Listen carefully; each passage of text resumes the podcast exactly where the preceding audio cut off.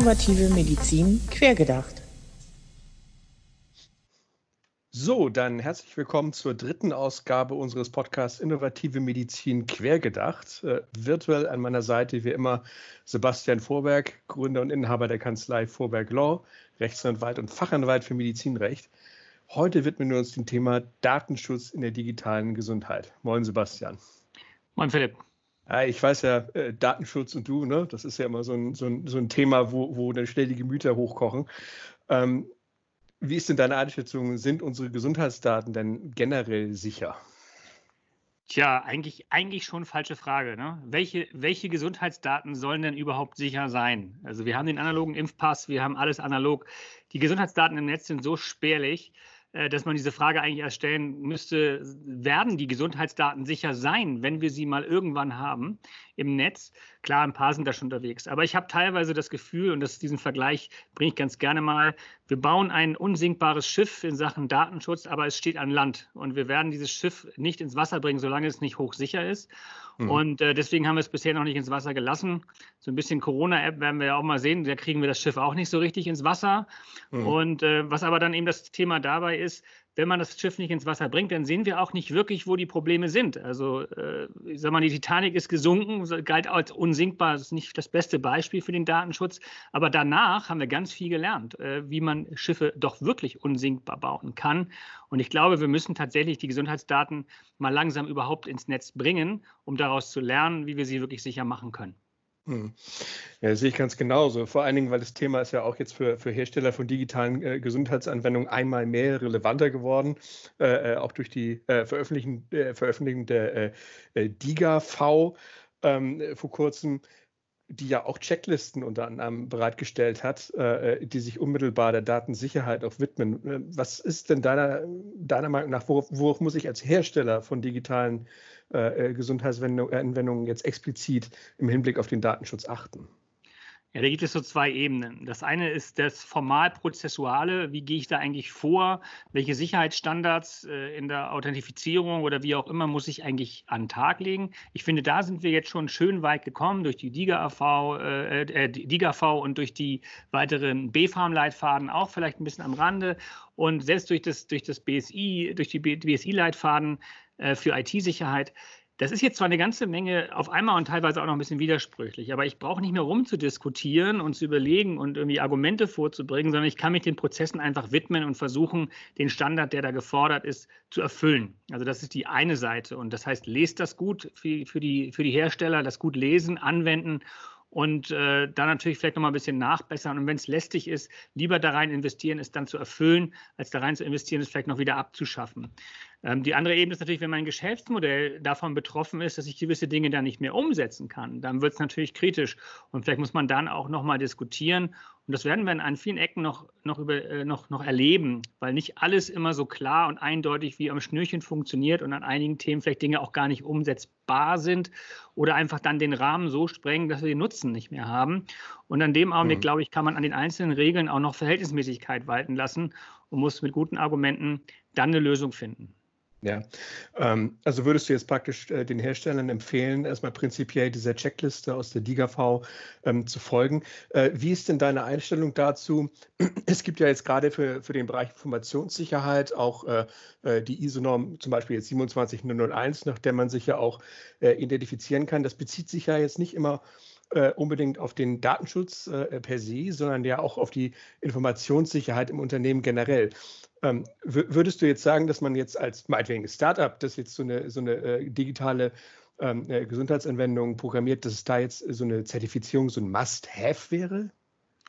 Also sicherlich kein Must-Have, aber eine schöne Orientierung. Es gibt zwei wesentliche Themen. Wenn ich ein Hersteller von digitalen Gesundheitsanwendungen bin, bin ich zum einen im Digitalen und zum anderen in der Gesundheit. Das heißt, ich muss das Medizinprodukterecht und all das Thema für die Gesundheit ernst nehmen und für das Digitale muss ich den Datenschutz ernst nehmen. Und auch nicht nur aus rechtlichen Aspekten, sondern weil ich sonst im Zweifel in der Öffentlichkeit zerfleischt werde, wenn an diesem Punkt große Probleme auftauchen. Das heißt, ich hm. kann diesem Problem eigentlich nur entgegnen, beiden, sowohl Gesundheit, also Medizinprodukt, als auch Datenschutz, wenn ich die Prozesse, die dort State of the Art sind, integriere in mein allgemeines äh, Unternehmensprofil. Das ist am Anfang noch nicht sofort einfach, aber muss sofort auf der Agenda stehen, dass man diese teilweise auch lästigen Themen so angeht, dass sie einem nicht mehr im Wege stehen und nicht mehr auf die Füße fallen. Da kommt man gar nicht drum herum. Und äh, je seriöser und besser ich das vorantreibe, umso einfacher habe ich es am Ende auch dort zum Ziel zu kommen. Ich meine, was man in diesem Zusammenhang ja ganz klar merkt, ist, dass äh, Datenschutz in Deutschland äh, sowieso ja schon immer ein vorherrschendes Thema war, jetzt noch stärker in den Fokus rückt. Ich habe auch kürzlich eine Diskussion geführt. Also die DSGVO sieht ja zum Beispiel auch vor, dass es auch explizit für äh, Data Privacy, also nach der DSGVO, äh, dann in Zukunft eigentlich auch Zertifizierungsmöglichkeiten geben soll. Äh, da gab es auch schon Versuche mit entsprechenden ISO-Normen, äh, die dann die 27001 zum Beispiel für Informationssicherheit ergänzen. Äh, aber sagen wir so, bis dato heute gibt es äh, in puncto Datenschutz äh, keine Zertifizierung, die man in dem Sinne anstreben kann, die wirklich zu einer hundertprozentigen äh, Sicherheit auf der Ebene führt. Das heißt, jetzt klar, Checklisten, DIGAV und Co. ist alles schön und gut, aber es gibt halt nach wie vor keinen, also für Hersteller jetzt von Digas, keinen einheitlichen Standard, dem man dann in diesem Rahmen folgen könnte und auf den man sich auch verlassen kann. Also das ist immer so ein bisschen Best Guess, dass man den generellen Anforderungen folgt. Und äh, es führt mich auch gleich zu meiner nächsten Frage. Denn äh, wie, warum ist es denn äh, deiner Ansicht nach so, dass der Datenschutz in Deutschland ein immer größeres Problem zu sein scheint? Das hört man jetzt, jetzt ja, gerne. Also du hast das eben, eben so ein bisschen schon angedeutet und ich, ich fand mich eben auch ein bisschen zu zahm in den Annäherungen von wegen, wo ich sage, liebe Hersteller, kümmert euch um eure Prozesse, alles läuft. Du hast ein bisschen ergänzt und gesagt, ja, ist nicht immer so einfach. Die Prozesse sind auch mal ein bisschen offen und ich habe auch kein richtiges Zertifizierungsschema, wenn ich nicht gleich auf die ISO springe und so weiter. Ja, das ist so, so unsere Krux als Hersteller. Und auf der anderen Seite stehen aber die Auditoren, die Behörden, die Datenschutzbeauftragten und alle dieser Länder. Und ich finde, an der Stelle müssen wir mal ganz krass ansetzen in Deutschland und äh, die, den Rahmen der Verhältnismäßigkeit wieder walten lassen. Ja? Also das kann vielleicht auch so bei der Corona-App, zu der wir ja vielleicht noch kommen, auch schon abgelesen werden, was passiert, wenn wir versuchen, offiziell mit offiziellen, also nicht die Hersteller, mit offiziellen, auch dann zähle ich auch vielleicht Auditoren und benannte Stellen und ähnliche Themen zu, dort eine Liste aufmachen, die endlos und, und umfassend sein muss. In dem Augenblick springen wir auf einen Hochsicherheitsanspruch, der nicht mehr sachgerecht ist. Und da ist, glaube ich, der, die Schere, die sich in Deutschland auftut. Ich sage allen Herstellern, kümmert euch um eure Prozesse, macht es ordentlich. Ich sage allen Offiziellen und Auditoren, hört auf, der Pain in the Ass zu sein, das Gefühl zu haben, ihr führt einen Kampf gegen das Schiff im Trock auf dem Trockenen und versucht, eine Verhältnismäßigkeit zwischen Nutzen und Risiken in diesem Bereich herzustellen und auch andere Rechte äh, mal ernst zu nehmen, außer das allgemeine Persönlichkeitsrecht. Es gibt auch äh, den Gesundheitsschutz und es gibt auch die Menschenwürde, wie Herr Schäuble jetzt sagt. Und es gibt verschiedene Themen, die wir da abwägen dürfen. Und wenn wir das mhm. beides beherzigen, kommen wir in Deutschland zu einem einvernehmlichen Ziel. Das ist aber momentan noch nicht so richtig absehbar. Mhm. Ich finde auch in dem Zusammenhang, du hast es eben schon, schon äh, auf den Punkt gebracht, Stichwort Verhältnismäßigkeitsgrundsatz halt auch im Datenschutz als generelles ja Rechtsprinzip, kann man sagen. Ähm, ich finde, ähm, in dem DIGA-Leitfaden vom BFAM ist schon ein bisschen, also was mir auch auf dieser Veranstaltung jetzt bei diesem Health Innovation Hub zu diesem äh, Leitfaden äh, deutlich geworden ist, dass das BFAM da auch tatsächlich äh, auf deiner Seite zu sein scheint, äh, sage ich jetzt mal so, weil ähm, es, wir hatten ja schon mal angesprochen in einem anderen äh, äh, Podcast, ähm, dass dieser Konflikt besteht zwischen den Richtlinien, die jetzt das BSI daraus gegeben hatte, äh, in puncto Datensicherheit äh, und dem, was dann diesem DIGA-Leitfaden äh, entnommen werden konnte. Und das BFAM hatte sich ja ganz klar dazu geäußert, jetzt zum Beispiel jetzt im Hinblick auf diese Zwei-Faktor-Authentifizierung, dass es auch äh, am Ende des Tages in Ordnung ist, wenn als einziges praktikabel zum Beispiel so eine Ein-Faktor-Authentifizierung zu machen.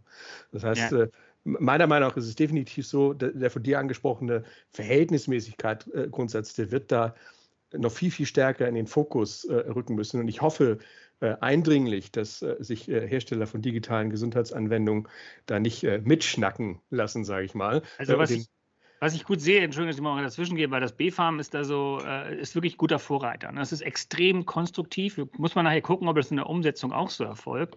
Aber man merkt es schon im Rahmen der, der Gestaltung des Leitfadens und der Kommentierung dazu, dass man wirklich versucht, konstruktiv Risiken und, und Nutzen gegeneinander abzuwägen und dort Wege, Wege und Mittel zu finden. Da kann man sich jeder andere in dem Rahmen, also wenn man dann die, die Kammern, die KV, die Aufsichten der, der Kassen und all sowas mal, mal vielleicht in eine Reihe aufreiht, kann man sagen, ey, bitte nehmt euch mal ein Beispiel am BFAM, mhm. nachdem das BMG ja auch schon vorangegangen ist in, in praktikable, ja. in Erfindung von praktikablen, äh, auch innovativen Lösungen, äh, steht das BFAM, glaube ich, sehr gut da. Wollen wir hoffen, dass sich das so auch weiter bewahrheitet. Absolut, absolut. Ja, jetzt, jetzt haben wir ja ganz brandaktuell das Thema äh, Corona-App vom, vom Robert-Koch-Institut. Das stand ja, hat ja auch Schlagzeilen gemacht. Ähm, da geht es ja nicht immer zwingend äh, sogar, also eher mittelbar um Gesundheitsdaten, sondern insbesondere auch um äh, zum Beispiel Standort, Bewegungsdaten. Ähm, hast du denn jetzt eine Meinung speziell äh, zum Datenschutz in puncto Corona-App? Ja, es ist ein bisschen Armutszeugnis. Ne? Also ich glaube, das ist eine Komplettverwirrung. Und äh, das Schöne, was, das ist nicht das Schöne, aber das Neue an der Sache ist, dass man mal in der Bevölkerung eine ganz andere Stimmung hat, als vielleicht sonst, wenn, wenn die Gesunden gesagt haben, ja wieso, natürlich brauchen wir hohen Datenschutz äh, in, in der Gesundheit und wir dürfen nicht einfach irgendjemanden tracken. Also es wäre ja früher auch wirklich absurd gewesen, so eine App überhaupt anzudenken.